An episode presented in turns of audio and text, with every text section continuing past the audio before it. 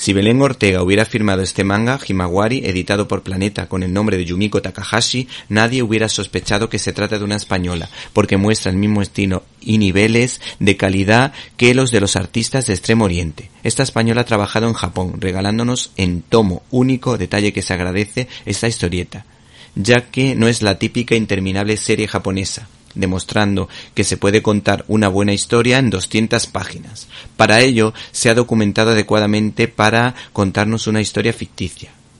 Y nos desvela, por ejemplo, detalles interesantes, como el apellido que aparece en la historia, Toyotomi, que hace referencia a un influyente clan que tuvo gran significación histórica entre 1563 y 1603 durante.